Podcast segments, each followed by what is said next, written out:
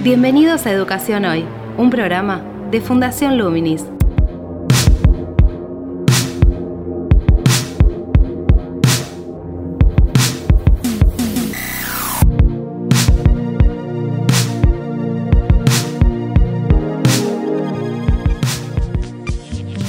Hola, ¿qué tal? Soy Gabriel Latorre, estoy dando comienzo a, Educación Hoy, el podcast que hacemos desde Fundación Luminis sobre temáticas de educación y temas, bueno, vinculados también a a la educación en sí, al proceso también de la relación de, aprender y de convivir, ¿no? Hoy estamos con Marcos Sorteo, ya que este es una entrevista, esta es una entrevista que, enmarcamos dentro de ese boletín mensual que difundimos en toda la comunidad de, Luminis. ¿Qué tal, Marcos? ¿Cómo estás? ¿Qué tal, Gabriel? ¿Cómo estás? Bien, bien, aquí estamos. Eh, además, esta, este boletín mensual sale hacia el final de las vacaciones de invierno, ¿cierto? Que depende de la jurisdicción, es la fecha, pero estamos terminando unas vacaciones de invierno muy atípicas en este contexto de, COVID, encierro, y ahora empieza de nuevo el proceso de aprendizaje a distancia. Algunas provincias están emprendiendo el camino a la presencialidad, pero en la mayoría del país continúa esta metodología.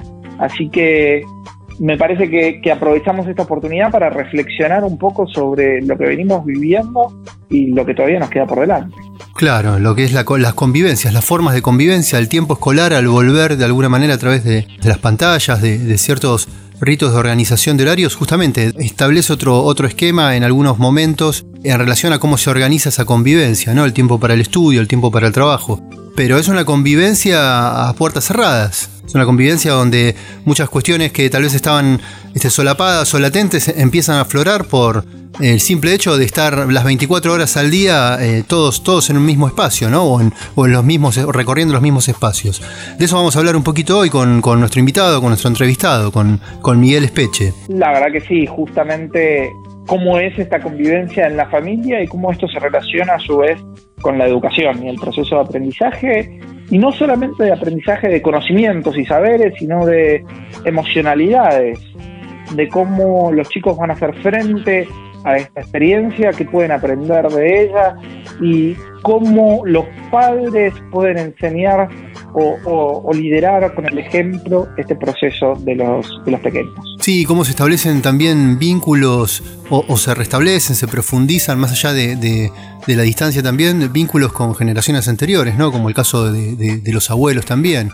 Es decir, más allá de la forma de poder establecer ese diálogo, esa, cercanía, por más que sea a través de, una llamada telefónica, como también las presencias, lo que pueden transmitir a través de la experiencia, a través de las emociones, lo que, lo que hace también que vivir un momento todos en, en más o menos las mismas condiciones implique un grado de cercanía que en los ritmos cotidianos antes de esta pandemia tal vez no costaba más como sincronizar, ¿no? Y eso establece empatías también a nivel emocional. Totalmente. ¿Te parece si vamos a la entrevista? Sí, vamos con, bueno, Miguel Espeche, que es justamente un psicólogo, un psicoanalista, coordinador general del programa de salud mental barrial del Hospital Pirobano, aquí en Ciudad de Buenos Aires. Él ha escrito dos libros, es alguien que, trabaja analizando justamente las relaciones vinculares y también enfocadas en, el área de, la educación. La idea, como veníamos charlando antes del programa, es establecer esta, esta entrevista un poco como para intentar clarificar el mapa emocional y poder brindar algunas referencias, que nos brinde él algunas referencias justamente para poder encauzar o, transformar algunas de esas emociones, ¿no? Totalmente. Si te parece, vamos a la entrevista y bueno, luego charlamos después de ella. Dale, perfecto. Actualidad en Educación Hoy. La pandemia implicó un cambio, un cambio abrupto ¿no? en las condiciones de vida de todos. En el caso de las familias implicó el, tener que convivir forzadamente en, la mayoría de los casos. Digo mayoría de los casos porque en algunos se hace muy difícil también por condiciones que tienen que ver con, espacios y, con, recursos. Eso movilizó toda una serie de estados de ánimo, de emociones. Querría comenzar preguntándote ¿Cuál es ese mapa de, las emociones que, visualizás en, este proceso, en las diferentes etapas? Sí, bueno, no solamente cambió mucho el, paisaje de todos, sino que a lo largo de los largos días de cuarentena, ese mismo paisaje, en principio modificado por, por la cuarentena en sí misma, también ha mutado porque no es lo mismo el inicio de esta cuarentena que el día 120. Se han ido cambiando muchas cosas, a lo que se agrega también lo que hace la educación de los chicos, el inicio de las vacaciones, que es raro porque muchos de los chicos están en el mismo ambiente y siguen en el mismo ambiente y no existen los elementos habituales para diferenciar los espacios y los tiempos, que, que es eso justamente una de las rarezas de este tiempo, o sea, que todo se da y se conjuga en muchísimos casos en un mismo espacio físico, ¿no? O sea, muchos universos, muchas dimensiones que se conjugan en un mismo espacio físico, siendo que antes cada universo, cada dimensión tenía su espacio físico. La escuela tenía un lugar, el club tenía otro lugar, la calle tenía otro lugar, la casa de los amigos, la casa de los abuelos y la propia casa eran todos lugares diferenciados. Ahora está todo como si fuera un Aleph. El Aleph, recuerdan, es el cuentito, va cuentito, un cuento muy lindo de Borges, que en un solo punto confluye el universo entero. Entonces, bueno, en ese sentido, todas las emociones están condensadas también en, en este tiempo. Si bien los escenarios son muy son tan diversos como lo son los escenarios de todos los argentinos, es decir, hay gente que vive en zonas rurales que tiene un escenario quizás un poco más abierto, ventilado literalmente, este, otra gente que vive en departamentos chicos con poca luz, otra gente que vive en barrios ahora llamados populares o villas, que, hay más hacinamiento, otros tienen muchos ambientes, o sea, modifica mucho eso, todo el escenario, la, la edificación en, la cual uno está. Estos que antes eran detalles, no, no poco importantes, pero no eran tan importantes, ahora mucho ocurre también en función de los metros con los que se cuenta para vivir la experiencia. Mencionaste cómo diferentes ámbitos conviven en un mismo espacio. Hay una dificultad también ahí porque de alguna manera no tenemos el hábito, no hay como un entrenamiento, si se quiere utilizar esa palabra, en relación a, digamos, poder diferenciar claramente diferentes ámbitos en un mismo espacio que a veces conviven en un mismo tiempo, porque son varios ámbitos de, diferentes personas, ¿no? El padre tiene que trabajar, el chico estudia, la madre también tiene que trabajar y a su vez eh, hacerse cargo de, de parte de las tareas de la casa. Eso genera tensiones. ¿Qué orientación podrías brindar para, para poder trabajar ese, esa cuestión? Que tal vez, de hecho, en este proceso algunos lo han podido resolver, pero por lo menos para clarificarlo, porque a veces el poder conceptualizarlo implica tomar un poco de distancia y, clarificar también las formas de poder vincularse en torno a esas tensiones. Yo lo que noto es que hay que tener una mirada generosa sobre la situación y partir de la base que lo que uno está haciendo está bien. Es decir, nosotros cuando nacemos ya sabemos que la vida va a traer problemas y bueno, sí, nos ha traído un problema que es el coronavirus y la cuarentena y frente a esos problemas vamos generando recursos para, para poder atravesar la coyuntura. Parte de esos recursos es la, angustia. La angustia que es vista como el cuco, en realidad es un elemento de la salud, no de la enfermedad, porque gracias a la angustia, que es una energía condensada, que va, es como si fuera una, una fuerza que va atravesando un conducto estrecho, ¿no? A uno se le aprieta el pecho, uno está angustiado porque está como apretado frente a una situación de dificultad, es un sinónimo de energía psíquica, es decir, nosotros estamos angustiados es que estamos con una fuerza que le cuesta atravesar el momento, pero es una fuerza al fin. Entonces, es lógico, es natural que vivamos con angustia esta situación, y a partir de la angustia vamos generando recursos, mejor, peor, posiblemente al comienzo de la cuarentena el escenario era de una manera, después mucha gente se fue organizando y fue entendiendo qué estaba pasando, ¿no? Y sí, uno de los elementos más angustiosos y que más dificultades planteó fue el hecho de que todos en la casa estuvieran generando, por ejemplo, mientras los chicos estudian, los padres están trabajando y tienen que hacer silencio, por ejemplo. Entonces, ¿cómo, cómo complementar una labor con la otra labor y el tironeo que los padres sienten por estar tener que estar cuidando a los chicos y haciéndoles entender a los chicos que ellos están trabajando cuando antes, por ejemplo, los chicos para decir papá o mamá están trabajando es que se fueron de casa y se fueron a otro lugar. No, ahora el trabajo se está produciendo ahí en particular a los chicos más chicos les cuesta mucho ver a, papá o a mamá ahí y que papá y mamá tengan, le digan, no, ahora no te puedo atender porque estoy trabajando con la computadora o con los papeles o lo que sea. Ese tipo de dificultades se atraviesa como se puede. Esta, esta, la fórmula mágica es como se puede.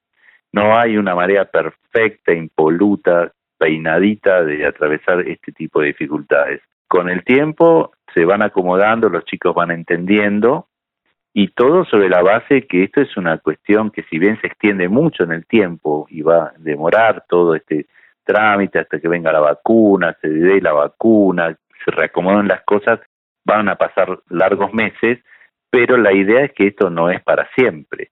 Esto lo tenemos que señalar siempre con bastante énfasis, que más allá de que esto se demore, no es para siempre y entonces que ya en algún momento volveremos a un tipo de normalidad en donde la calle no sea una zona peligrosa en el sentido viral del término y que podamos tener una vida más normal y volver a la escuela y abrazarnos y demás, pero por ahora hay que bancarse esta coyuntura. Y lo digo así con cierta crudeza porque la verdad que hay uno de los elementos que más daño están haciendo para, para es la sensación de que no debiéramos sentir lo que estamos sintiendo y que no nos da el cuero para, para soportar cierta, ciertos sufrimientos psíquicos. El otro día estaba leyendo un, un texto de psicólogos norteamericanos que decían que su tarea, eh, lo decía casi risueñamente, decía, nuestra tarea es hacer ver a la gente que es capaz de soportar esta situación, que tiene los recursos, porque mucha gente cree que no los tiene y sin embargo los tiene. Y yo suscribo ese, eso, que muchas veces uno cree que no va a poder y sin embargo va pudiendo, porque tenemos mucha más fuerza y capacidad y resiliencia de la que creemos tener y desde ahí la cosa se hace un poquito más holgada y ventilada y no, no sufrimos inútilmente. No es que no sufrimos, pero no sufrimos inútilmente. Mencionaste implícitamente el miedo con la cuestión de, salir a la calle y, el peligro que, puede implicar, eso como una representación que puede estar orbitando en, la mente y en las emociones de todos, y también la resiliencia. ¿A qué voy con esto? ¿Cuáles te parece que pueden ser las, las marcas o los aprendizajes, si se quiere, que, pueden dejar la pandemia? Porque tal vez no, no impliquen, digamos, como un cambio en una totalidad, pero sí hay aspectos que de alguna manera cambien y cuando salgamos no seamos los mismos en esos aspectos. Eh, posiblemente no, no seamos los mismos y uno de los grandes desafíos, que ya estaba siendo un desafío gigantesco desde antes, es no transformarnos en una cultura, una civilización basada en el miedo, ¿no? O sea, el miedo es un elemento que nos, nos notifica de un peligro, pero después, si se queda a vivir en nuestra alma, nos, nos va este, degradando, nos va transformando en cobardes. Este, el miedo nos avisa y a partir del miedo vemos el peligro, en este caso, por ejemplo, la infección, y obramos en consecuencia, que sería la prudencia, el uso de las medidas de higiene del caso, el respeto de la distancia social, o sea, todos instrumentos que no, no requieren del miedo para que para realizarlos, ¿no? Sin embargo, como es un, un elemento que no podemos ver a simple vista, un virus, muchas personas, y en realidad diría que prácticamente todos, estamos con una sensación de que el mundo es hostil y que quienes antes eran prójimos que podíamos incluso abrazar y querer mucho, podrían ser vectores de, de algo que nos haga mal. Bueno, de ese, esa especie de reflejo que se nos está generando de, de ser más, más este, reactivos frente al otro, posiblemente aún cuando venga la vacuna vamos a demorar mucho tiempo en, en dejarlo atrás, ¿no? Pero el asunto es no, no dejarse dominar por el miedo, porque después del miedo vienen otras virtudes mucho más eficaces, ¿no? La valentía, la prudencia, la paciencia, la templanza, son instrumentos psicológicos y espirituales, si se quiere también verlo desde esa dimensión, que nos da la, la fuerza y la inteligencia como para paso a paso ir saliendo de esta coyuntura difícil, ¿no? Mencionaste una serie de virtudes que tienen que ver también muchas veces con, la experiencia de un adulto para poder identificarlas y, e ir hacia ellas o, desarrollarlas, ¿no? si están en mayor o menor grado presentes en, cada uno. ¿Qué, ¿Qué, pasa con los, con los chicos, con los más chiquitos que se están formando en parte en esta situación? Pienso en los chiquitos que de repente estaban en primer grado o están en primer grado, o incluso los adolescentes que también están viendo el cambio de, pasar de, el primario a la secundaria ellos están formando y están aprendiendo en esta situación y están formando su personalidad. ¿Qué orientaciones le darías a un, padre, que también puede ser docente, para trabajar esas virtudes que mencionabas en función de no vivir en un estado permanente de miedo y que no deje marcas? Sí, bueno, yo creo que el ser humano se ha caracterizado por, en definitiva, sacar provecho hasta de las peores calamidades. La ciencia ha, nacido de justamente de las heridas de nuestros dolores y de la curiosidad que, de cómo solucionar problemas, ¿no? Es imposible no educar, es decir, la educación es eso que se produce en la vida de un niño, no necesariamente el colegio, no necesariamente palabras sapienciales que se pronuncien, sino lo que el chico va aprendiendo de la vida. Y, y la materia que hoy están transitando todos los chicos y los grandes es la materia paciencia, la materia prioridad, por ejemplo, dentro del orden de prioridades, priorizamos nuestros afectos, las cuestiones más importantes para nuestra vida. Y también la, la idea de que a veces perdemos cosas, pero sin embargo eso no nos quiebra. Entonces, en ese sentido, obviamente desde el plano estrictamente escolar, académico, de los tiempos, en ese sentido va a haber un atraso, o sea, los contenidos no van a ser enseñados como, como hubieran sido enseñados sin una cuarentena. Va a haber un montón de cosas que no van a ser como hubiéramos querido que sean.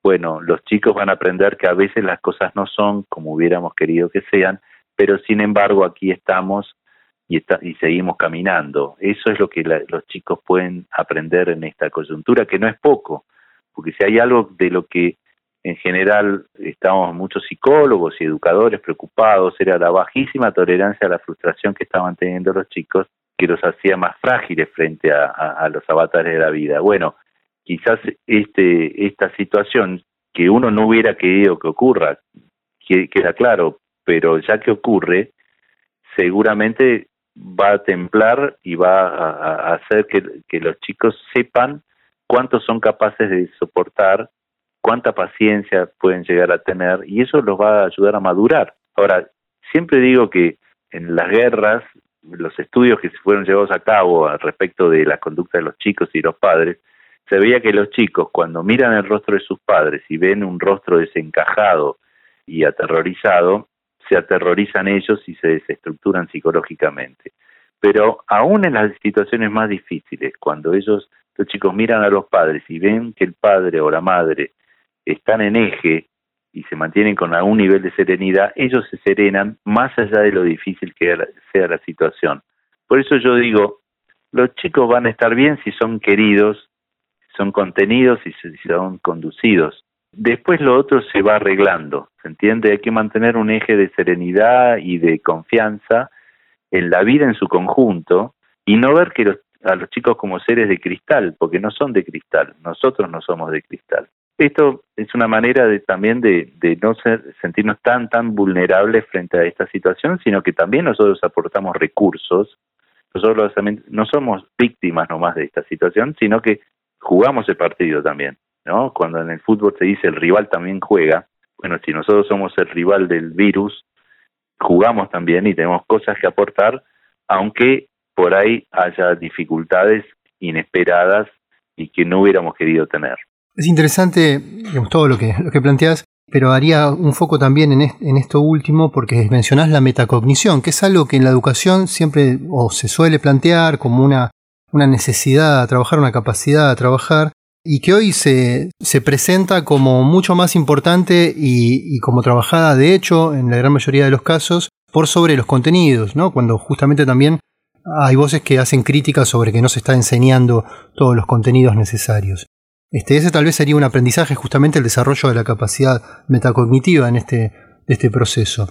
¿Cómo te parece que debería trabajarse en relación a la posibilidad de, la vuelta a las escuelas? Digo, trabajarse me refiero en cuanto a reflexionar los adultos con, con los chicos, ¿no? Ya que, digamos, el volver a la escuela implica expectativas de voy a vincularme con todos mis compañeros, pero, pero no todos, porque tal vez seamos un grupo reducido unos días y otro, otros días otros, porque está la posibilidad de, del contagio, porque también está presente la frustración en cuanto a que tal vez haya una vuelta atrás y volvamos a, estar todos en cuarentena otra vez.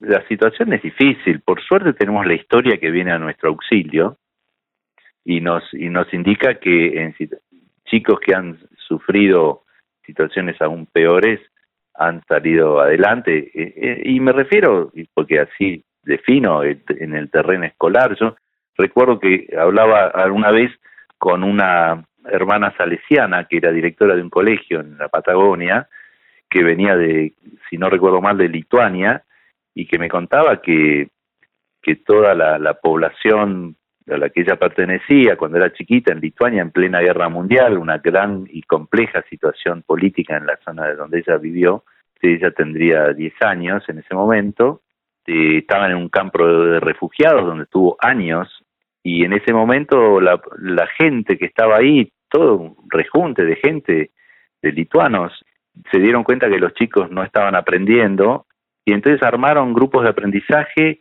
de lectura y de matemática básica y demás, pero no con maestros. Todo aquel que supiera escribir enseñaba a, los niños, ¿no? Y entonces se dedicaron esos años a, eh, un carnicero que sabía hacer cuentas enseñaba cuentas a los chicos. Este, un farmacéutico que sabía leer y escribir enseñaba a leer y escribir a los chicos porque no había maestros o, había pocos maestros. Y esa señora terminó siendo directora de escuela, digamos, y estuvo, no sé, dos, tres años en esas condiciones. ¿Qué quiero decir con esto? Primero, que, que, el ser humano es fuerte, es muy fuerte el ser humano, nos olvidamos nosotros. Y que después que, que cuando uno así lo desea, eh, los contenidos van a llegar en tiempo y forma y que a la vez cuando uno se da cuenta que el valor de el anhelo de aprender está vigente llega el aprendizaje del contenido en, el momento que sea, pero también hay un aprendizaje de, de en cuanto al deseo. El, el aprendizaje del deseo tiene que ver con el entusiasmo y el afán de aprender de lo que sea. Por ejemplo, esa señora y todos los chicos de esa generación de lituanos que vivieron en esas condiciones aprendieron de la fuerza de un pueblo que quiere que sus hijos aprendan. Y eso es una, un, no sé si se llama metaaprendizaje o es una enseñanza en valores, pero es una, un pulso vital, algo del orden del entusiasmo y de, de las ganas que te acompaña toda la vida. Y si los, los adultos dieron ese ejemplo, eso fue educar. Después los contenidos van llegando y llegan los contenidos más este, formales, digamos, de la cuestión. Geografía, las materias y todo lo demás, pero la generosidad, por ejemplo, la materia que se dio en esos años fue generosidad, ¿no? Aquellos hombres y mujeres que sabían leer escribir se dedicaban a cualquier otra cosa, pero ese tiempo que estaban hacinados, casi presos, se podría decir, enseñaron a los niños. Entonces, con ese tipo de ejemplos uno entiende que la educación entra por los poros desde muy diversos lugares y que luego sí se va encarrilando en el aspecto formal pero que se aprenden cosas siempre y en, en este sentido, frente a la, a la dificultad, la valentía de la gente para seguir enseñando y teniendo ganas y la apuesta al futuro en relación a la educación, eh, también es, es algo recontravalioso. Esto que planteás se vincula también a, para la redundancia, al vínculo con, con, los abuelos, los chicos con los abuelos, ¿no? Me refiero a la historia, digamos, a historias de vida que tienen que ver en, la gran mayoría de los casos con,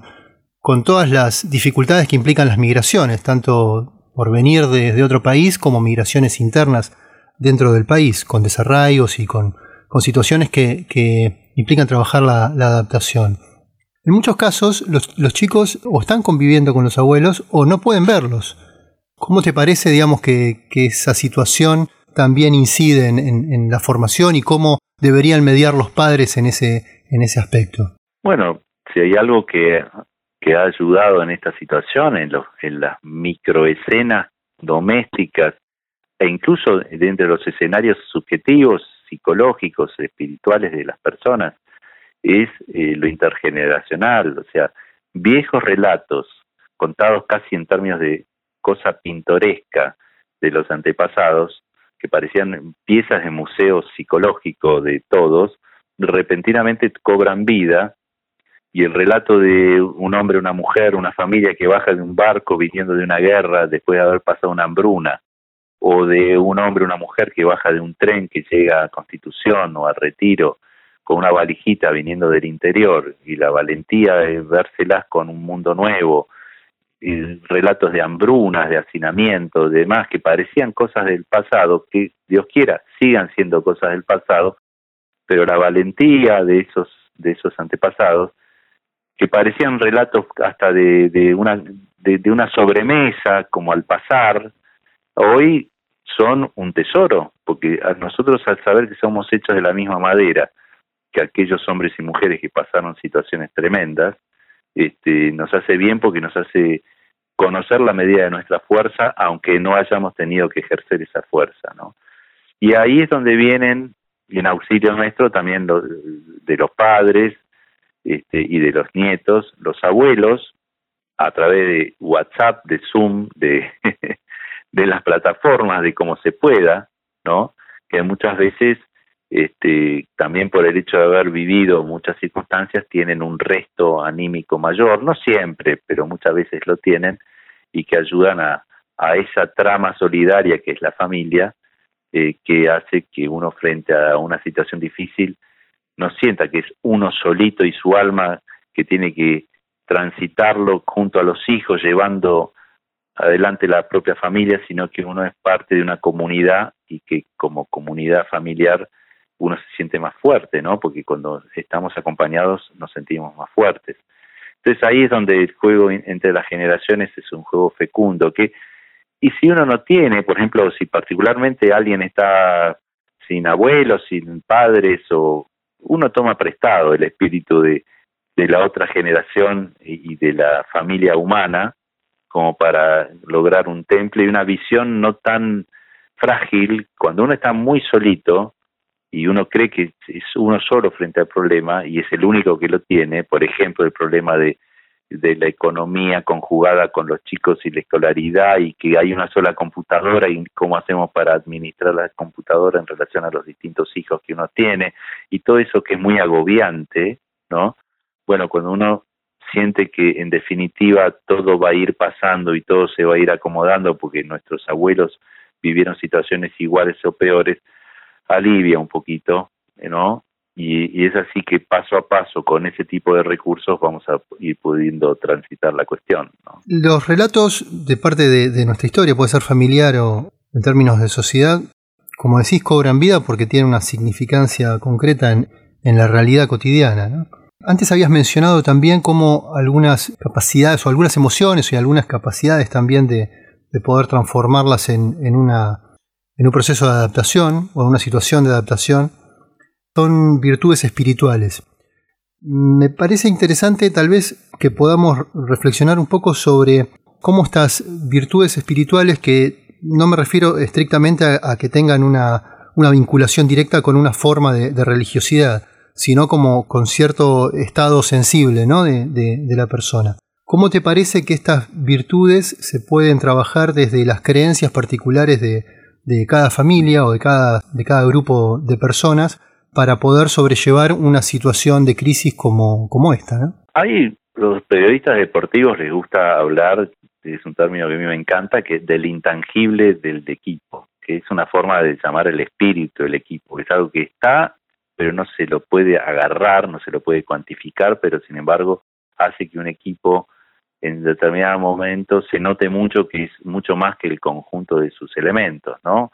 Que el todo es más que la suma de las partes a veces nosotros estamos eh, muy agobiados por los detalles cotidianos, a veces durísimos de la vida, y a lo largo de los milenios la humanidad ha, construido un espacio intangible que sin embargo a partir de ese espacio viene con una fuerza, un plus de fuerza y de, sentido para la coyuntura. Es decir, algunos lo transforman en religión, otros en, en, otras, en otras cosas, pero en general cuando uno abreva en las fuentes más intangibles y ocurre un fenómeno tangible a partir de lo intangible, es decir, después, por ejemplo, hay, las personas religiosas, después de rezar, vuelven muchas veces renovados a, la coyuntura.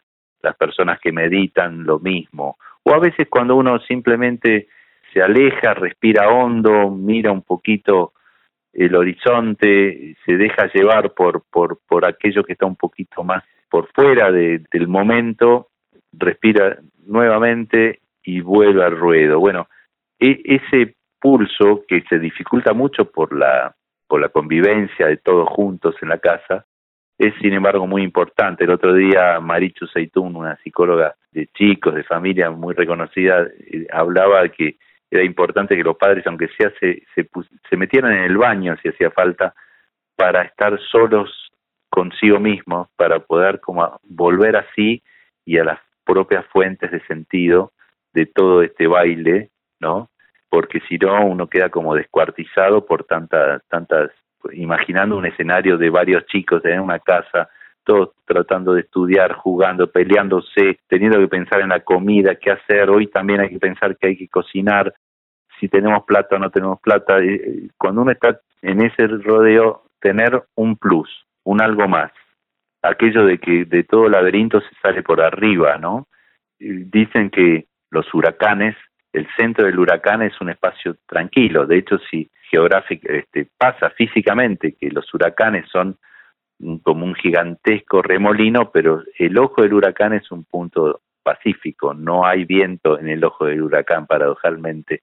Bueno, encontrar ese puntito ayuda y en eso eh, a veces ayuda la respiración, ayuda un poco salirse de la coyuntura y todo esto que dije previamente. Ese es el intangible, esa es la, dimensión espiritual de la cuestión, es la fuente de sentido.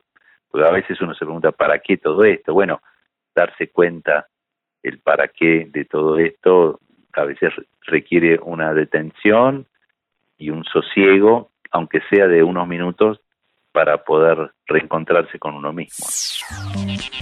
Bien, así pasó Miguel Espeche, coordinador general del programa de salud mental barrial del Hospital Pirobano de Cava, un psicólogo, psicoanalista, eh, reflexionando bueno, sobre las emociones y, los vínculos en el contexto de, la convivencia en cuarentena. ¿No, Marcos? Sí, muy interesante. Me llevo varias frases de él, una en particular de hacemos lo que podemos, tenemos que, que tener en cuenta eso. Este periodo excepcional y como, como padres, como personas, como personas que estamos transcurriendo esta etapa, hacemos lo que podemos. Sí, no es perfecto, no hay manera ideal de transcurrir este periodo, sino que terminamos haciendo lo que podemos y está bien eso. Sí, se retomó también, o, él no retomó, lo retomamos nosotros, pero sí mencionó algo que había mencionado eh, Diana Massa, una especialista también en, las relaciones vinculares en la educación, desde lo que se denomina la perspectiva clínica, que hemos entrevistado anteriormente, que ella hablaba de la tolerancia a la frustración. ¿Sí? la tolerancia al fracaso de alguna manera, pero eh, fundamentalmente a la, frustración. No en términos de fracaso de plantearse una meta y no poder concretarla, pero sí en cuanto a tener una meta y no poder concretarla por cuestiones que lo exceden a uno, ¿no? Y en ese sentido está esa, frustración latente que planteaba Espeche que es algo que hay que aprender también a tolerar y a manejar esa emoción y a poder transformarla, reencauzándola en otras formas de, de vincularse y de vincularse también con lo que uno aspira, con los objetivos que uno tiene, con, con, lo que uno desea de alguna manera y necesita, ¿no? Claramente los planes que teníamos para este año han quedado todos en pausa. Me parece que este año si algo aprendimos es que lo que teníamos planeado no va a poder hacer, no va a poder cumplirse.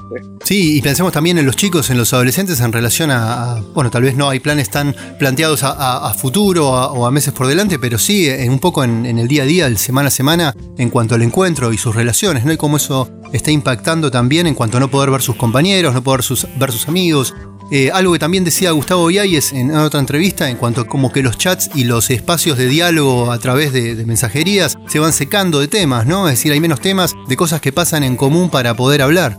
Y eso evidentemente está incidiendo, ¿no? Por eso también está esta cuestión que venimos hablando de, de la vuelta a las escuelas. Totalmente, central la vuelta a las escuelas, particularmente en este contexto de, de, alta, a ver, diría particularmente en este contexto de altas inequidades. Acaba de publicar un informe muy interesante realizado por el Ministerio de Educación, que es el que nos refería eh, Gabriela Dicker la, la entrevista pasada, sobre cómo estaban los chicos adaptándose a este periodo. Y un dato que es central es que por más que hay comunicación entre los chicos y los, y los profesores, la frecuencia de esta comunicación está bajando y cada día es más difícil mantenerla en el tiempo. La educación virtual o la educación en crisis, mejor dicho, cumplió un rol remedial, pero es importante que vayamos planeando el regreso a las aulas. Eh, me parece que este es un debate... Es casi una cuestión de salud, ¿no? Totalmente. No solamente por una cuestión de aprendizaje, sino por la salud de los propios chicos, como decías, esto de tener temas para discutir, estar con sus pares, sociabilizar. Y, esto es aún más pronunciado en, materia de, de, interacción y aprendizajes y saberes y relación profesores-chicos, dependiendo obviamente del nivel de ingreso y la disponibilidad de herramientas. Eh, para tener esta comunicación, esta comunicación virtual, esta comunicación digital. Así que este es un debate que hoy estamos teniendo en, la comunidad educativa, que es fundamental tener, que es pensar cómo, vamos a cómo van a volver los chicos a las aulas, cómo van a volver los docentes al aula. Porque es cierto que el riesgo para los pequeños es muy, para los niños y jóvenes es muy bajo, para los docentes bien puede que no sea un riesgo bajo, entonces, hay que pensar cómo el sistema educativo vuelve al aula, pero es una prioridad. Y ese debate lo estamos viendo en los medios, en los informes que se están publicando, que obviamente pueden encontrar en nuestras redes sociales o en el sitio web de Fundación Sí, y, fíjate que esta cuestión de las emociones, que es lo que tal vez hace más difícil de, medir y, de evidenciar en procesos objetivos por fuera de, las relaciones, de los, de los vínculos de convivencia, sea en una casa, sea, sea en un aula, es lo que recién está empezando a, aparecer, ¿no? Recién está empezando como a hablarse de las consecuencias o las marcas que va dejando este proceso en todos por igual, que es un riesgo con igual, digamos, potencialidad tanto para adultos como para chicos. Por eso también la necesidad de esta vuelta a espacios de convivencia, ¿no? Totalmente. Así que el debate lo, pueden ir siguiendo a través de, de Luminis. Los invitamos a participar desde nuestro punto de vista creemos que es fundamental el regreso a las aulas, obviamente de forma segura, y bueno, es importante que todos participemos de, esta discusión para sentirnos tranquilos cuando regresemos y al mismo tiempo entender la importancia de ese regreso. Así es, así que continuaremos en los próximos podcasts dando cuenta de, este tema y de los diferentes aspectos que, que lo componen, ¿no? Nos escuchamos la próxima entonces, Marcos. Dale, Gabriel, nos vemos en el próximo programa.